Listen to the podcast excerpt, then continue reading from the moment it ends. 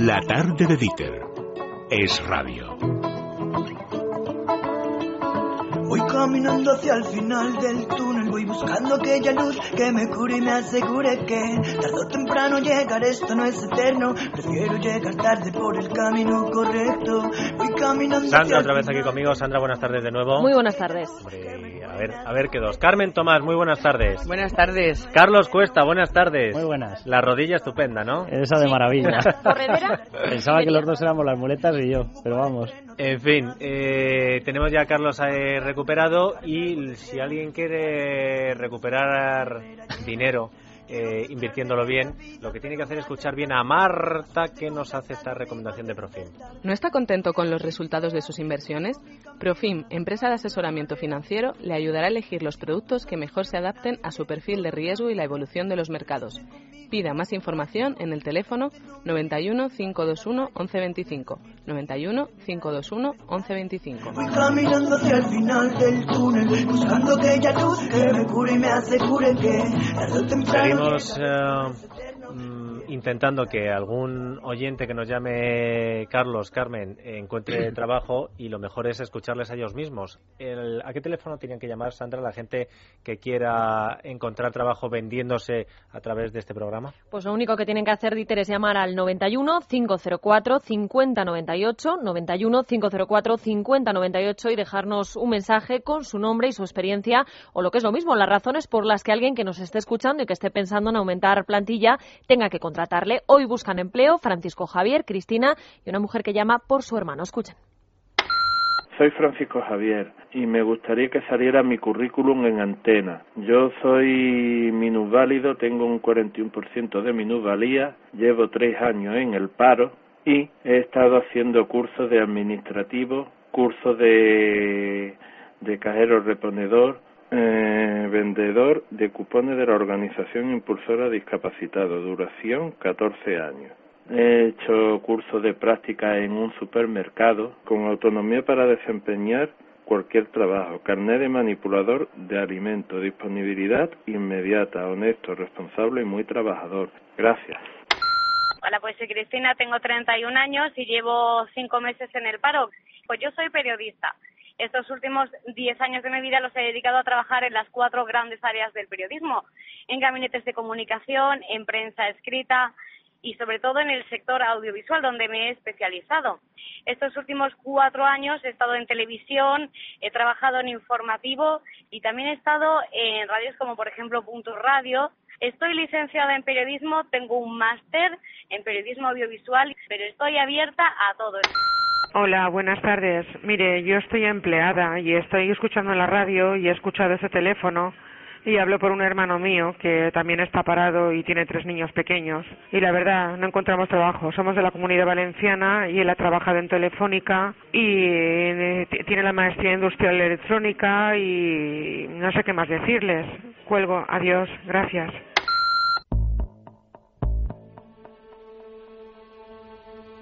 Bueno, pues son los mensajes que recordamos nos han dejado Francisco Javier, Cristina y esta última señora que quiere ayudar a su hermano. Si usted que nos está escuchando tiene un negocio, una empresa y está interesado en contratar a alguien con alguno de estos perfiles, solo tiene que escribir un email al final del túnel arroba eslatarde.com y nosotros les ponemos en contacto con nuestros demandantes de empleo. Bueno, y por si no llegan esas ofertas, vamos a contar algunas otras ofertas que sí están en el mercado y que pueden interesar a alguno de nuestros oyentes. Sandra. Pues, por ejemplo, ayuntamientos de Madrid buscan 3.600 parados para trabajos municipales. Desde ayer, 134 consistorios de la región seleccionan a los desempleados que contratarán para tareas de interés general y que durante seis meses, atención, cobrarán una ayuda de hasta 500 euros que se sumará a la prestación por desempleo. Estamos hablando de puestos de mantenimiento de jardines y edificios, atención en oficinas de turismo, acompañamiento de personas mayores, etcétera, etcétera. El teléfono de información de la Comunidad de Madrid es el 012. ¿Qué os parece esta iniciativa, Carmen, Carlos?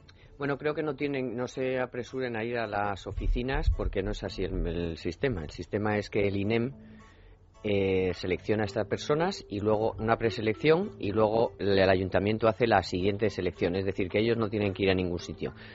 Hombre, a mí me parece bien porque es para mayores eh, ya con, en fin, eh, como con dificultades reales y vamos palmarias de, de encontrar un trabajo que llevan ya mucho tiempo en el paro y que tienen una cierta edad. Entonces, bueno, pues yo he escuchado algunos de ellos y, oye, la gente dice, hombre, eh, vamos a ver, yo ya con esta edad que tengo, tengo churumbeles, si me dan 500 euros más, lógicamente el perfil tiene que ser, o sea, si tú eres abogado, pues no te van a poner a, a segar la hierba pero que dentro de los perfiles de gente pues que ha estado en el ladrillo, pues oye, pues puedes hacer esta cosa, o sea, algo que tenga que ver con realmente tu formación, pues me parece un complemento que la verdad ya ya lleva tiempo esta experiencia. Sí, lo que pasa en es que algún se han, sumado, ayuntamiento. se han sumado muchos más ayuntamientos Claro. y ha posibilitado que sea y, ha, y ha funcionado y la gente está contenta de, oye, de levantarte por la mañana y hacer algo. Joder. Eh, vamos, Eh, es que independientemente, fíjate, incluso en el caso de que no fuese eh, un trabajo que fuese acorde a la formación de cada uno o al puesto que ha tenido antes, es que yo creo que aquí No, lo, lo importante es que vuelvas al mercado laboral, que vuelvas a tener tu rutina de trabajo, que te vuelvas a sentir vestir por la necesario. mañana. Claro, efectivamente, que no te quedes, es que entre estar parado y quedarte parado hay una diferencia abismal.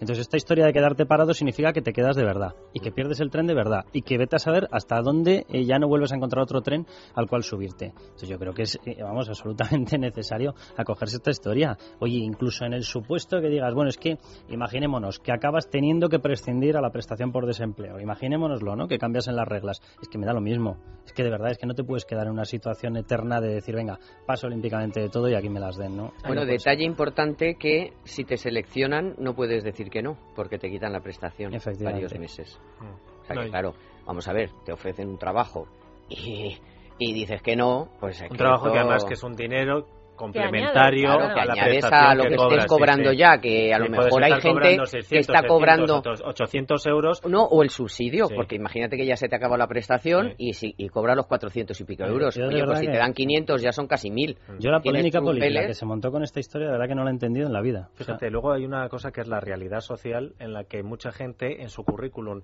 tacha las cosas que dicen, no, un máster, abogado, no, no, no, yo eh, lo básico para que no digan, no vaya a ser que como me ven que soy abogado, no me ofrezcan el puesto de trabajo. Yo, no, yo, yo lo que me manden, porque es que la gente a lo mejor necesita ese suplemento porque si no, no llegan a fin de mes y estamos hablando de que es poco dinero, pero que es a lo mejor el doble de lo que están cobrando. Claro, pero claro. es que realmente, efectivamente. Es Y que sobre todo en lo es personal, Es en lo poco el plus, pero es que es un plus.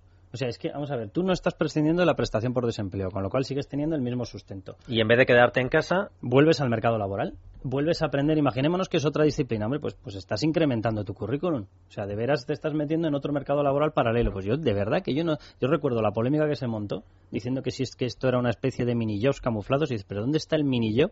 Si de hecho esa persona sigue cobrando la prestación por desempleo, incrementa el, el cobro. ¿Dónde está el mini job? Y luego, importante, conoces gente, que parece una broma, pero No, no, eso es muy eso importante. te hace salir de casa, conocer gente. Oye, a través de estar ahí sí. puedes encontrar a alguien que, Pero desde qué- luego, a casa no te van. Bueno, mira, en este caso si lo- te van a venir a buscar a casa. Acuérdate, Carmen, el primer día aquí, la asesora de búsqueda de empleo con la que hablamos dijo, aunque no tenga trabajo, vaya usted a su trabajo. Ale, ale, vaya ale. todo. No, Ale, ale. no, no, vaya porque conociendo gente Claro. pueden darte y decirte, oye, he escuchado que en Es la Tarde de Radio tienen una oferta para, por ejemplo, 15 personas en, en Barcelona. Sí, es para un nuevo centro de software que se va a hacer en la ciudad condal. La empresa británica de Banyan Solutions Consulting Group ha anunciado la apertura de un centro de desarrollo de software en Barcelona que inicialmente contará con un equipo de tres personas, pero irá aumentando hasta los 15 trabajadores a final de año. A través de Infojobs pueden ir viendo las ofertas disponibles en esta compañía.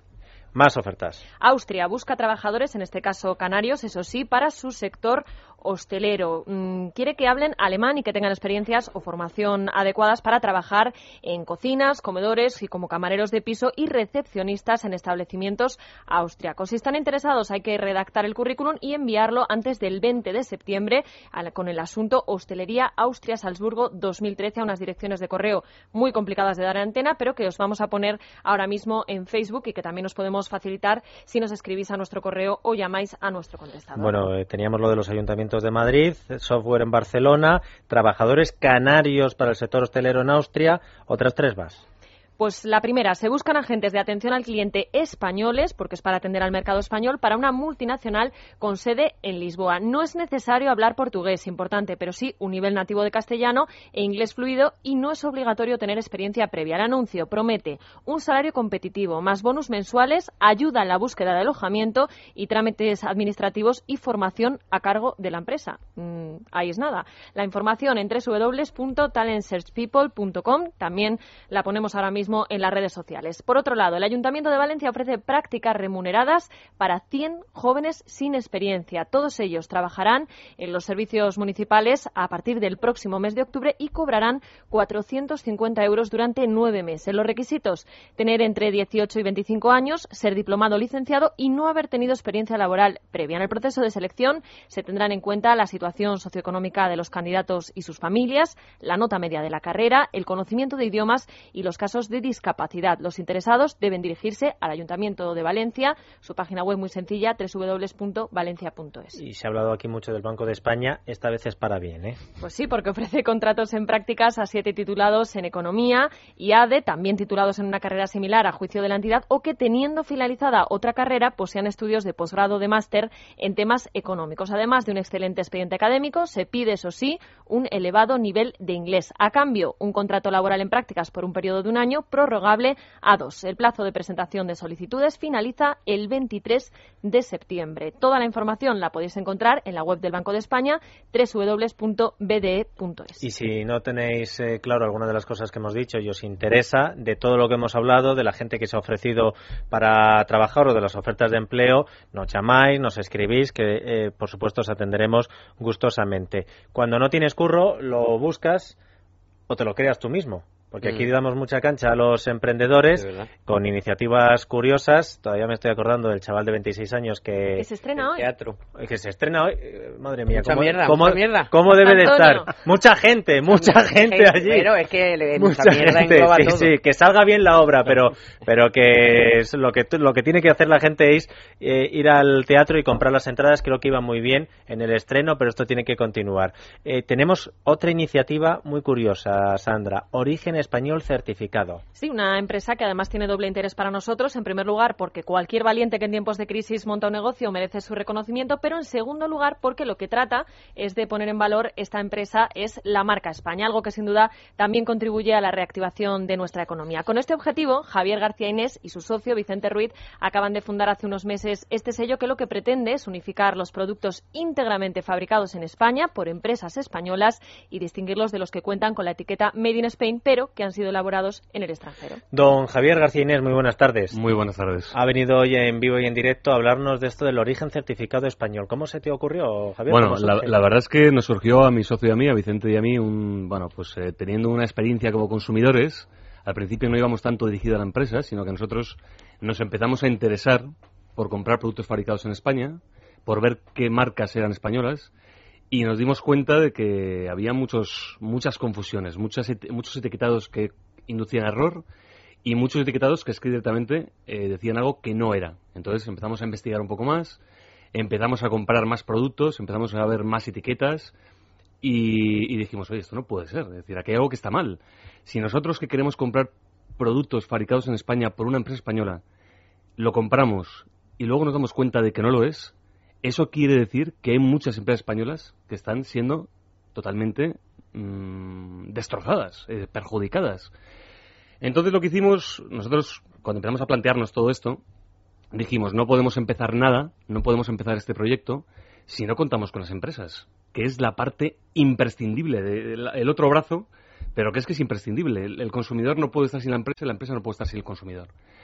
Entonces hemos estado casi un año visitando empresas por toda España, empresas españolas que fabrican aquí, casi todas, no todas, hay algunas que habían variado su fabricación o ahora fabricaban más fuera que aquí, pero nos quedamos con una idea clarísima de las empresas que prácticamente nos suplicaron, prácticamente nos suplicaron que, que- que necesitaban diferenciarse, que necesitaban que alguien, que algo, les diferenciase de aquellas empresas que no fabrican en España, pero sin embargo se venden como Made in Spain, porque bueno, el Made in Spain no es que esté mal, sino que simplemente es una normativa muy, flexible y permite eso. Entonces nosotros dijimos, oye, pues no puede ser. Además que cuando conoces la realidad de las empresas españolas, cuando te vas a pueblos como, como Guernica o como Valladolid, bueno, te recorres España y vas viendo empresas pequeñitas, muchas de ellas, o medianas, que están en polígonos industriales fantasma, que están intentando sobrevivir a duras penas, con un esfuerzo terrible. Y te das cuenta de que nadie les hace caso, de que nadie les ayuda y que encima las normativas van en su contra, dices, joder, y, y estamos en una crisis económica brutal y no hay nadie que quiera ayudarlas. Es decir, nosotros dijimos, esto, es- esto, es- esto no puede ser. Oye, en Guernica te han pedido el, el pleno Made in Guernica, te voy a decir, porque Guernica mira que es un pueblo... sí que era buena. Bueno, pues es Es tan bueno... La pela, la pela, allí no sé cómo es, Yo te digo pero la cosa. pela. Eh, lo, que, lo que esto demuestra es que las, la- el, el tema político en España va por un lado, pero la realidad va por otro. Y la realidad son las empresas. No nos engañemos. La realidad es generar riqueza y generar empleo. Y da igual que sea en el País Vasco, en Cataluña, que en Asturias. Y a nosotros lo que más nos ha gustado de este proyecto es que hemos, hemos certificado eso. Hemos visto que nuestra primera empresa certificada, auditada, está en Guernica. Y son tres marcas de cobertura, no, no me da ningún miedo decirlo porque ya está certificada. Se le va a dar esta semana el informe de, por la parte de, la- de los auditores como OK. Son tres marcas que se llaman Cruz de Malta, Meneses y Dalia, bastante conocidas, Sí, sí. que no tienen ningún tipo de relación con, con la parte, el problema político vasco, que se sienten españoles como cualquier otro y que quieren, quieren darse a conocer como un producto y como una empresa española. O sea, vosotros os habéis eh, tomado lo de la marca España, pero no como dicen los políticos de boquilla, os lo habéis tomado en serio. Porque... ¿Sabes qué, sí, ¿Sabes qué pasa? Que es que yo, mucha gente nos relaciona con la marca España. Y yo siempre digo lo mismo. La marca España yo no sé qué es. Y para mí la marca España son las empresas. La marca España eh, es, no, son palabras, son acciones. Y son acciones económicas, son acciones de verdad. Entonces, la marca España estatal, la que, la que lleva el gobierno con Carlos Pérez Monteros, a nosotros nos parece estupendo. Es una actividad muy buena, diplomática, más que, económica, porque llevan un poco de todo, es un poco general, ¿no? Eh, desde el flamenco hasta las empresas, y está muy bien. Pero eso, si te olvidas de la parte fundamental de este país, que es la industria, que, que es, yo no sé si es el 90% de, de- del tejido industrial de este país son pymes, pequeñas y medianas empresas, mm, mm, es, un- es decir, ahí está la marca España. Y no hace falta decir que somos marca España. Hace falta que esas empresas tengan éxito, que esas empresas salgan al exterior y que tengan éxito en el exterior, que exporten, que hagan productos de calidad, que sean competitivas, que tengan financiación. Eso es marca España. Y esa es nuestra labor. Y de hecho os habréis encontrado, porque yo cuando he ido por ahí he ido a reuniones con empresarios de estos medianos o pequeños que venden, bueno, ahí, por ejemplo, no me acuerdo, no lo voy a decir porque además no me acuerdo, o sea, del nombre, un gallego que vende eh, pro- eh, cosas de deporte, o sea, prendas de deporte con una fibra no sé cómo, Especial, ¿no? que exporta a Japón. a- ¿Le conoce a alguien? No. No. Esa es otra, ¿eh? También. Esa habrá, Bueno. sido, esa habrá sido una peleilla, ¿no? Esa fue la primera. Porque hay gente que no quiere aparecer por ningún lado. No, Esa no, yo a mi empresa, yo vendo, yo me exporto, yo tal. ¿No? Sí, es más, en el tema del calzado en concreto es muy curioso, porque el, el calzado, yo hablaba con un propietario de una marca de calzado que no puedo decir, pero que es una marca de lujo muy, muy buena, que jamás nadie diría que es española, porque la mitad del calzado se llama mm, con nombres americanos o alemanes, y nosotros hemos visto muchas empresas del calzado, y, y es curioso que una un, el propietario de ellas me dijo, es que si tú supieses que la mayor feria en Estados Unidos de calzado, el 90% de las empresas somos españolas y todo el que va allí se cree que somos italianas y ninguno de nosotros se atreve a decir que somos españoles. Y, y yo decía, es que no me lo puedo creer. Es decir, eh, vamos a estar orgullosos de lo que somos. Es decir, si somos muy buenos en algo, es decir, es que no es competitivo. Es decir, lo competitivo es ir todos unidos, todos juntos, con una misma imagen, con un criterio único, porque lo que no puede ser es que haya millones de sellos, millones de cosas. Hay, hay muchas iniciativas que funcionan muy bien a nivel regional, como es Tierra de Sabor, como es eh, Madrid Excel- Excelente, como es las denominaciones de origen. Funcionan muy bien a nivel regional, pero somos un país demasiado regionalista. Es decir, tenemos que ser un poco más nacional. Es decir, tenemos que, ver un- tenemos que mirar un poco más allá. Y, y en el exterior, en el exterior no nos ven como Castilla y León, o no nos ven como Madrid, o no nos ven como Andalucía, nos ven como España.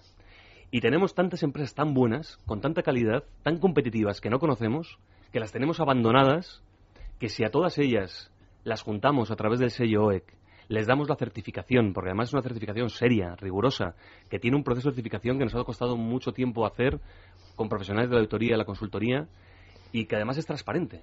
Es decir, porque eh, parte de, de lo que nosotros certificamos lo vamos a publicar en la web, no información confidencial, naturalmente, pero sí que es lo que estamos certificando. Ahora yo, yo lo que te voy a pedir es que saques una subdivisión y que generes un certificado que se lo otorguéis a los políticos que entiendan lo que acabas de decir. Oye, porque si conseguimos que alguno entienda que Mira, con el membrete Con al que no Corcón estorben, no con que vende no- en con que no Berlín... estorben algunos, mejor. Yo Ya si, se, está. si se pueden hacer peticiones, yo te haría tres. Tres peticiones muy claras. La primera es que si alguna vez te presentas como político me avisas porque yo te voto.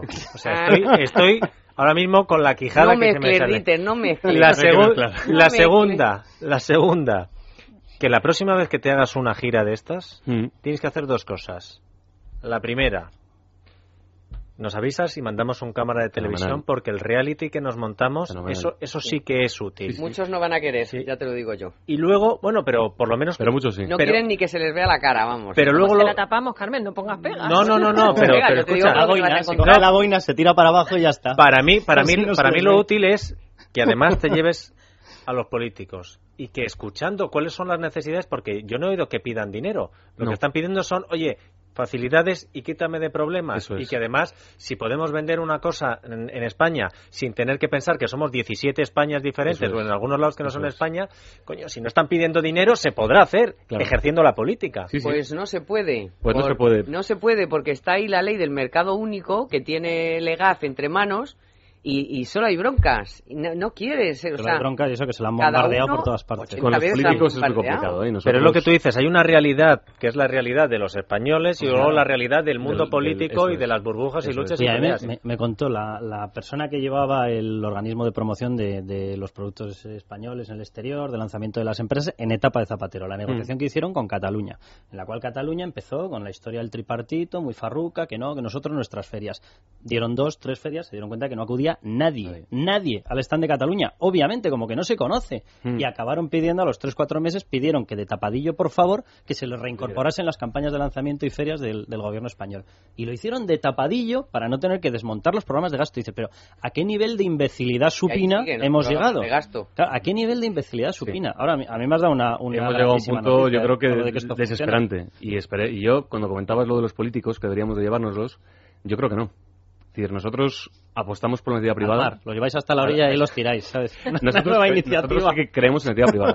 creemos profundamente en ella y además que mm, mm, tengo que decir que no, nos- no se nos ha dado ninguna facilidad de financiación ni de nada, pero, pero es que no, es decir, eh, financiación sí, subvención no. Es decir, no queremos subvenciones de ningún tipo, que es lo único que se nos ha podido ofrecer. Sí, de- pero lo que pasa es que para cambiar las cosas eh, que necesitamos cambiar, eso se necesita a los políticos. Y Sí, ellos son los que los tienen sí. que... Y además es que son cosas sencillas, Sí. eh, que no cuestan dinero y que son muy útiles y que además dicen, anda, pues yo no había caído en la cuenta que esto era así. Dices, pues mira, eres tú el que dijiste que necesitamos Claro. 50 permisos para desde que se nos ocurre la, la idea de montar un negocio, poder llevarlo a cabo. Pero fíjate qué curioso que nosotros, una de las em- otra empresa que vamos a certificar, que se certifica en octubre, es una empresa que, se- que está en Valencia, que fabrica tabletas electrónicas como un iPad.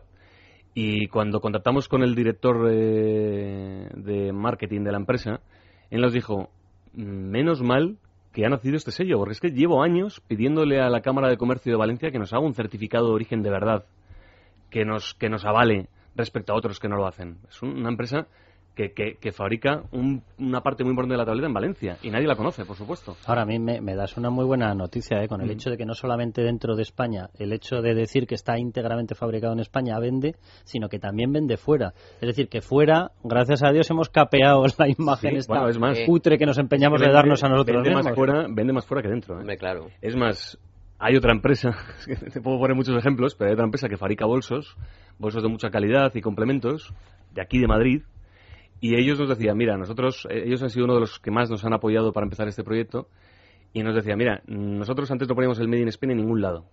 Hasta que un día en la feria de París vendimos unos bolsos, un modelo de bolso a un empresario de Hong Kong, y le mandamos unas muestras a Hong Kong, pasada la feria, y cuando les llegó, el de Hong Kong nos llamó y nos dijo, oye, pero aquí no viene el fabricado en España por ningún lado. Y dice, no, no, es que no, no lo ponemos. Y dice, bueno, pues entonces No esto, esto aquí vale un 50% menos. Entonces, eso, las empresas lo saben. Y eres más, España es- cada vez exporta más. Exporta más porque en el exterior se valora mucho el fabricado en España.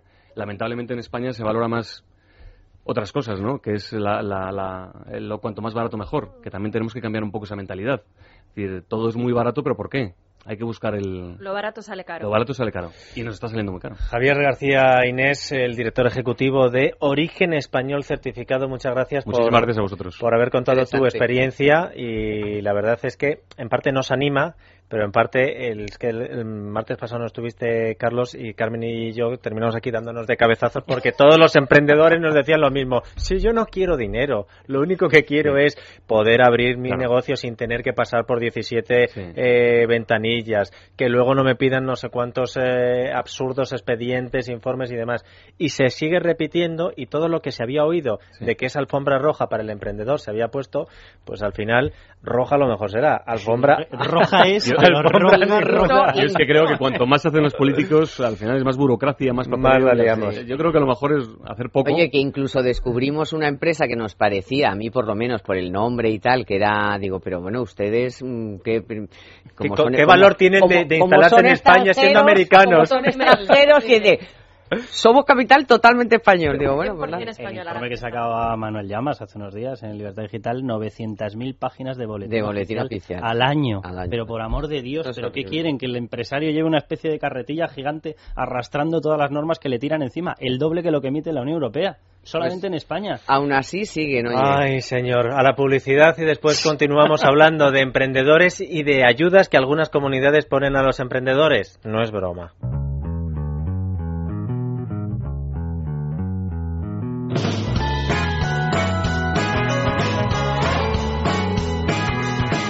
Es Radio, es la tarde de Dieter, con Dieter Brandau.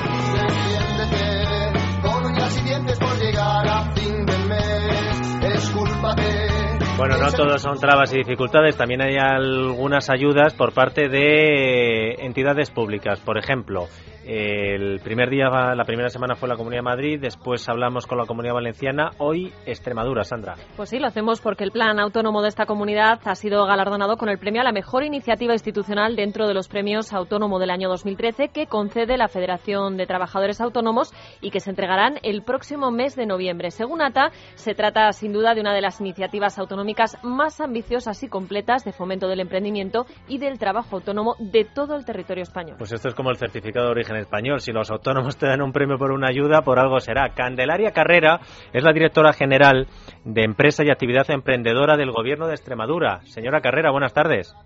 Hola, buenas tardes. ¿Qué tipo de ayudas ofrecen ustedes para que los autónomos les den un premio? Bueno, pues ofrecemos ayudas de todo tipo, desde las ayudas de carácter económico, que van desde inicio de actividades empresariales para su consolidación, para la elaboración de planes de empresa, etcétera, hasta bueno ayudas que vienen un poco a paliar cuál es la grave situación en la que se encuentran pues muchos autónomos y autónomas de nuestra comunidad. Hmm. ¿Y eh, qué otras ayudas eh, ofrecen ustedes para emprendedores en Extremadura? Porque supongo que cuando un gobierno monta una dirección general que se llama Empresa y Actividad Emprendedora, es que el asunto les interesa, ¿no? Hombre, pues sí, nos interesa y muchísimo. El Gobierno de Extremadura está desarrollando una estrategia regional de promoción del emprendimiento pues en toda la sociedad a través del Plan 3G, un plan empleo, emprendedores y empresas, de ahí su nombre, que es el primer gran acuerdo de gobierno que se firmó entre el Gobierno de Extremadura y los principales agentes económicos y sociales de nuestra comunidad autónoma y se está llevando a cabo pues diferentes líneas estratégicas para dar respuesta a todas las necesidades que tienen las personas emprendedoras y las empresarias. Y podríamos destacar pues multitud de acciones desde los programas de fomento de cultura emprendedora desde primaria hasta la universidad dentro de la educación reglada que era una de las apuestas decisivas también una de las, de las iniciativas más reseñables son las redes de puntos de activación empresarial, que son espacios únicos donde se centralizan absolutamente todos los recursos que la Administración Autonómica pone a disposición de las personas emprendedoras. Y se trata de espacios en los que se ofrece pues información y asesoramiento sobre cómo desarrollar un plan de empresa, sobre innovación, comercialización, internacionalización, financiación pública y privada, patentes y marcas, trámites de constitución y puesta en marcha, en fin, todo aquello que necesita un emprendedor o una emprendedora y una, o un empresario o una empresaria consolidada. También tenemos una estrategia de simplificación de trámites porque entendemos que la burocracia es uno de los principales problemas que no tienen solo los emprendedores y las emprendedoras extremeñas, sino de todo nuestro país, desgraciadamente. También contamos con programas sobre pues mentorización empresarial. Tenemos el programa Extremadura Mentoring, en que aquellos nuevos que van a iniciar su andadura empresarial son tutelados por empresarios y por empresarias que son experimentados y que tienen un reconocido prestigio.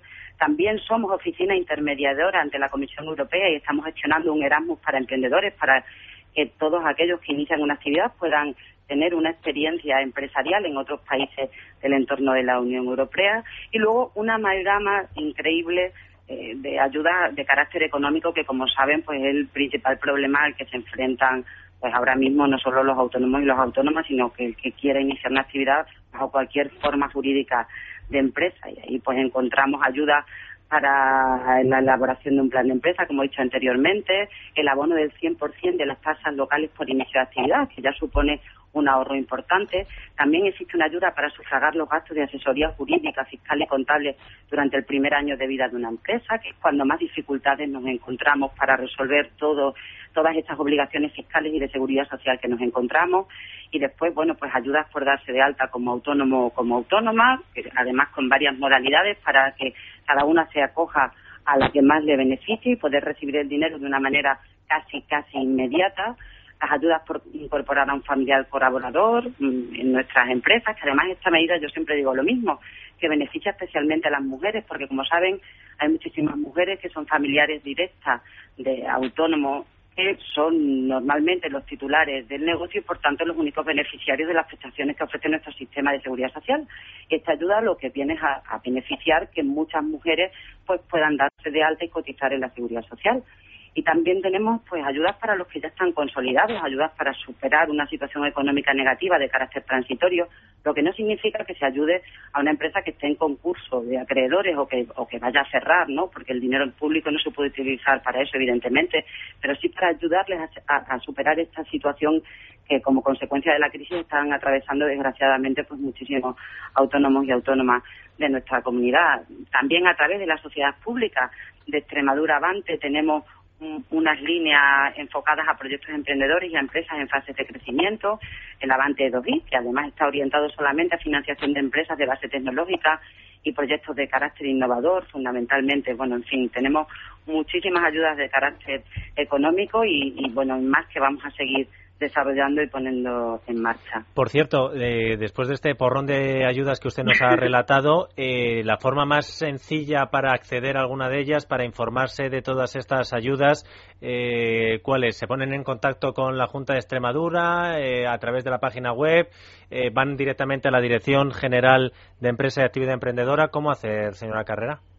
Pues mira, lo pueden hacer a través de la red de puntos de activación empresarial, que como ya he dicho son espacios únicos que ofrecen toda esta información, que contamos ahora mismo con cuatro en la comunidad autónoma, eh, están ubicados en Mérida, en Cáceres, en Badajoz, en Don Benito y próximamente aperturaremos otro en el norte de la comunidad, concretamente en Plasencia. Y a través de la página extremaduraempresarial.es que ahí vienen pues todas las ayudas y todos los programas que estamos desarrollando en pro de los emprendedores y las emprendedoras, los empresarios y las empresarias. Pues promocionamos en. Eh, perdona, es. Em, Extremaduraempresarial.es. Extremaduraempresarial.es. Ya le aseguro, Candelaria, que ya no se me olvida. Lo vamos a poner además en nuestra página, en nuestra cuenta de Twitter y en nuestra página en Facebook para que la gente, no solo de Extremadura, a lo mejor hay gente que quiere ir a Extremadura viendo las facilidades que se ponen a los emprendedores a crear ahí su negocio, lo puedan hacer. Candelaria Carrera, directora general de Empresa y Actividad Emprendedora del Gobierno de Extremadura, que además veo que se sabe las ayudas que ustedes ponen en marcha. Muchas gracias por habernos atendido. Pues nada, muchísimas gracias a vosotros. Un placer. Buenas tardes. Y seguimos hablando de Extremadura porque de Extremadura son los siguientes emprendedores con los que queremos, pues por lo menos ayudarles o promocionarles. Sí, son cuatro jóvenes que hace unos meses pusieron en marcha Splash Mobile, una empresa que se dedica a crear aplicaciones de móvil y que ya ha ganado, entre otros, el premio Emprendedores 21 de la Caixa gracias a una aplicación para hacer accesibles los centros de emergencias 112 a todas las personas sordas. Bueno, en el equipo A lo tenían claro cada uno se repartía los papeles y cuando se quedaban encerrados en algún sitio, todos sabían qué es lo que tenían que hacer. Cuando uno crea una empresa con un informático, un teleco, otro que estudia electrónica y otro que estudia administración de empresas o algo parecido, está claro que eso tiene que triunfar. Pablo Miguel Fernández es uno de los cuatro creadores de Splash Mobile. Pablo, buenas tardes. Muy buenas tardes, ¿qué tal? ¿Y a ti qué papel te tocó representar? ¿Informático, teleco?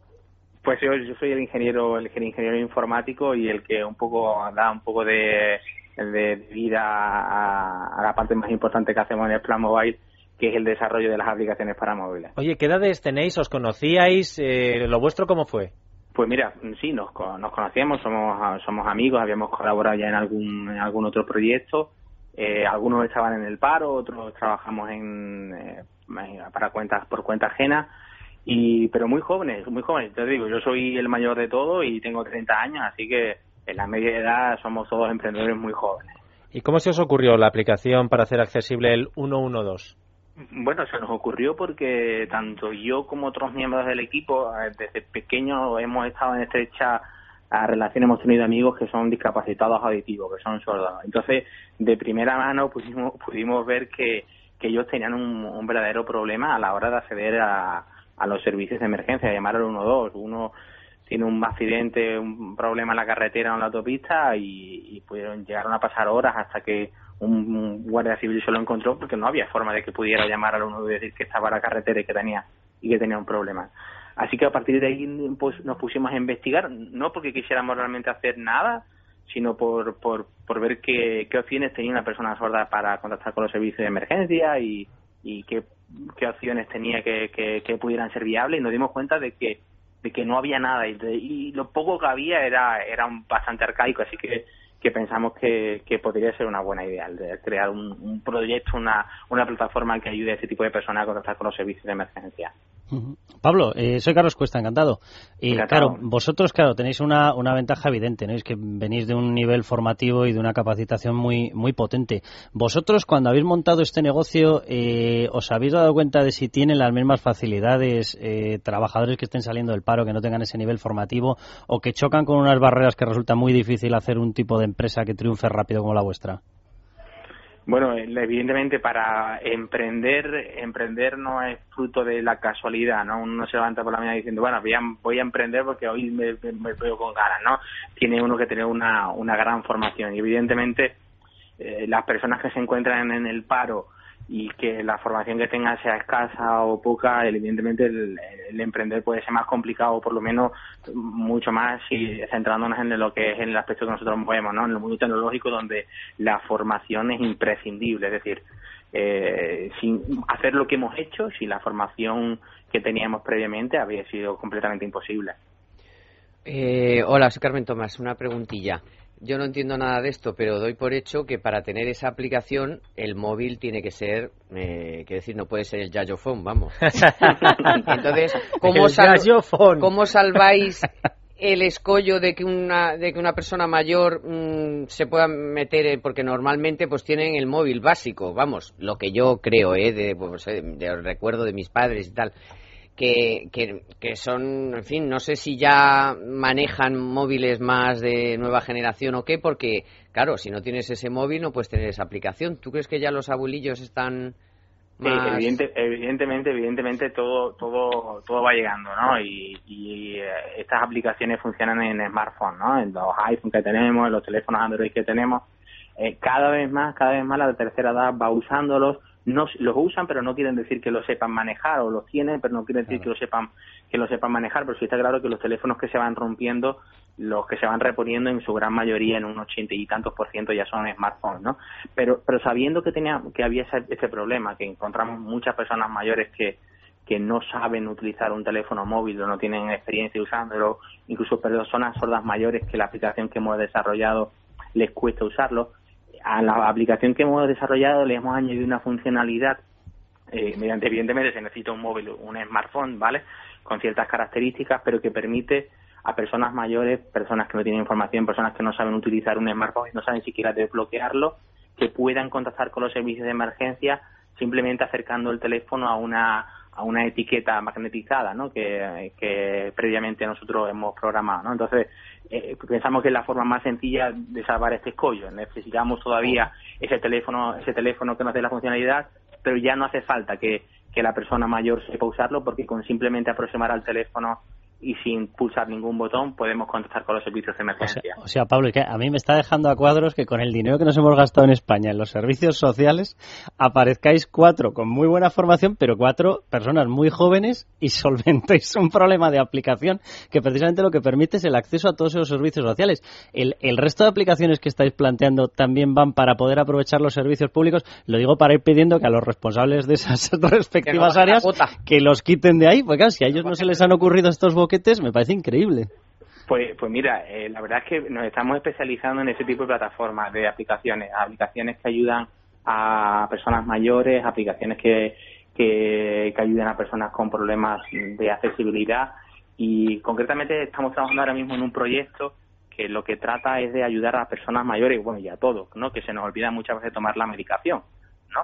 Pues estamos trabajando en un, en un, en un proyecto que nos recuerda por alertas que nos tenemos que tomar la medicación, cuándo, qué tipo y a qué hora, y no solo nos lo recuerda, sino que permite que podamos tutorizar y monitorizar a otras personas y saber si, por ejemplo, mi abuela se ha tomado la pastilla este mediodía de las tres o, se lo ha olvidado, ¿no? Oye, registrarlo rápido no vaya a ser que se, según lo escuchan en la radio os cojan y os lo pisen, ¿eh? Sí, estamos, estamos trabajando en ello. La realidad es que la realidad es que nos hemos encontrado con eh, tanto en la Fundación Vodafone como en otras fundaciones que hay mucho interés en, en que se podamos utilizar en, trabajar en lo que se llama el M-Health, el desarrollo de aplicaciones móviles para la salud, para el bienestar, del uso de, para personas mayores, personas accesibles y, eso también a nosotros nos ha hecho ver que, que, es un mercado interesante y en el que, que hay mucho por hacer y también muy satisfactorio, ¿no? Porque haces cosas que ves que ayudas. Es el futuro, ¿eh? Porque vamos a ser todos mayores, aquí no va a haber niños ni... Sí, sí, sí. O sea, que tienes un campo, vamos, ilimitado. Oye, Pablo, eh, además de ser emprendedor, si encima ayudas a la gente, pues supongo que la satisfacción será el doble. Muchas gracias. No te voy a desear buena suerte porque entre los premios que te dan y que te las aplicaciones te las quiere comprar Telefónica, pues oye, a seguir triunfando con el equipo A y ayudando a la gente, ¿eh? Pues muchas gracias, ¿eh? Bueno, pues eh, da gusto hablar con oh. gente así porque, oye, después de hablar de los problemas... Las ideas son muy buenas, ¿eh?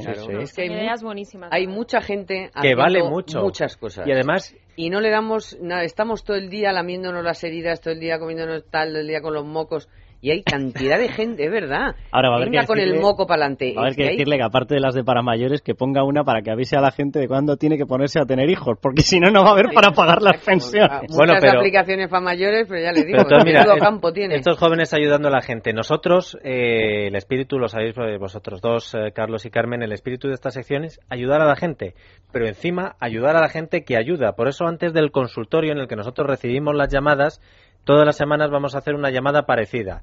Irán rotando entre todas esas entidades que ayudan a la gente. Hemos querido empezar pues por una de las que más ayuda, Jaime Esparra, que es el secretario general de Cáritas en Huesca. Don Jaime, buenas tardes.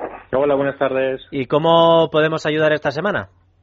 Hoy, pues podéis ayudar de muchas maneras. Caritas es que trabaja con la gente que es más vulnerable y el trabajo que hacemos se basa en la labor del voluntariado.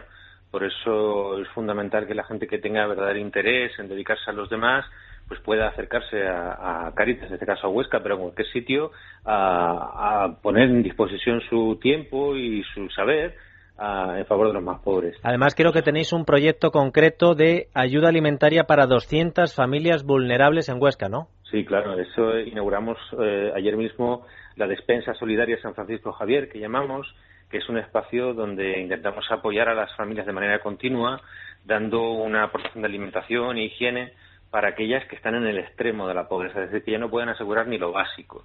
Por eso es importante que la gente que quiera colaborar también puede dar alimentos, dar material de higiene, dar diferentes, lo que, lo que puedan dar y también, evidentemente, apoyar económicamente para que sustentemos este tipo de ayuda a los que más lo necesitan. ¿Y cómo lo, cómo lo tienen que hacer? ¿Dónde tienen que acudir? ¿A través de qué manera lo pueden hacer? Pues hombre, aquí en Huesca eh, lo más fácil es acercarse o a las parroquias, donde hacemos nosotros las recogidas, o también directamente a la despensa, que está en la calle Sancho Barca 18, los lunes y miércoles por la mañana recogemos, los martes y los jueves distribuimos y la gente puede acercarse directamente a traer las cosas allí, si no, como digo, a través de las parroquias.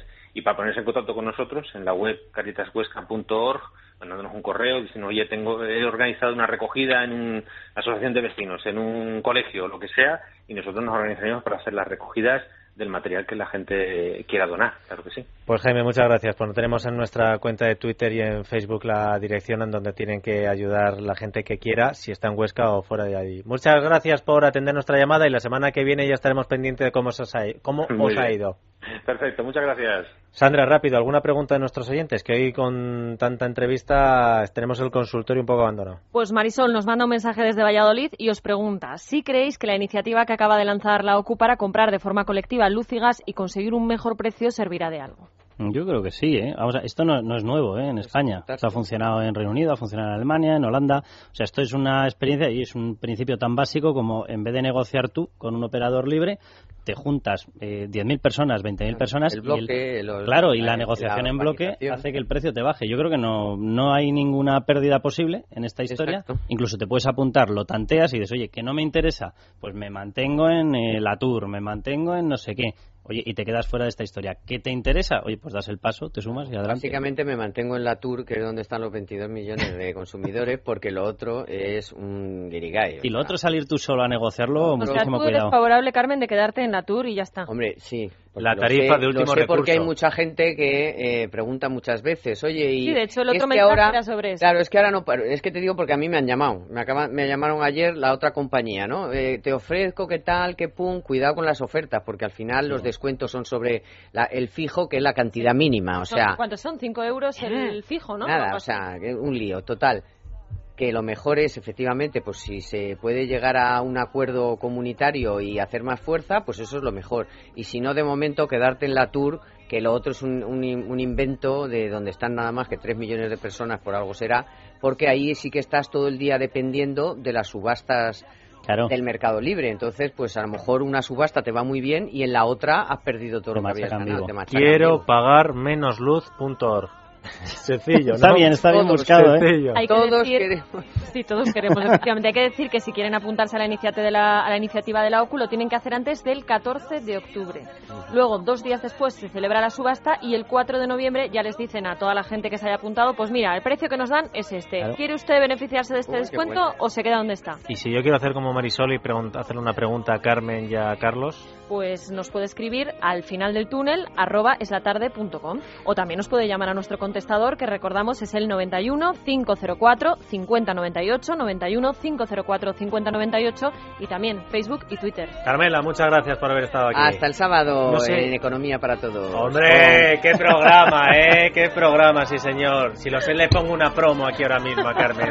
Carlos, ala. Encantado. Esta noche creo La que os vais también de gira los dos. Sí, tenemos dúo dinámico. De hecho, mediática. A ustedes les digo que nada, que hasta mañana y que recuerden el motivo de esta sección del final del túnel. Si pueden echar una mano, échenla. Y si tienen dificultades, aprovechen este programa. Por lo menos lo intentamos. Prefiero seguir presente allá por donde voy. Prefiero seguir presente allá por donde voy. Prefiero seguir presente allá por donde voy. En Es Radio, es la tarde de Dieter, con Dieter Brandau.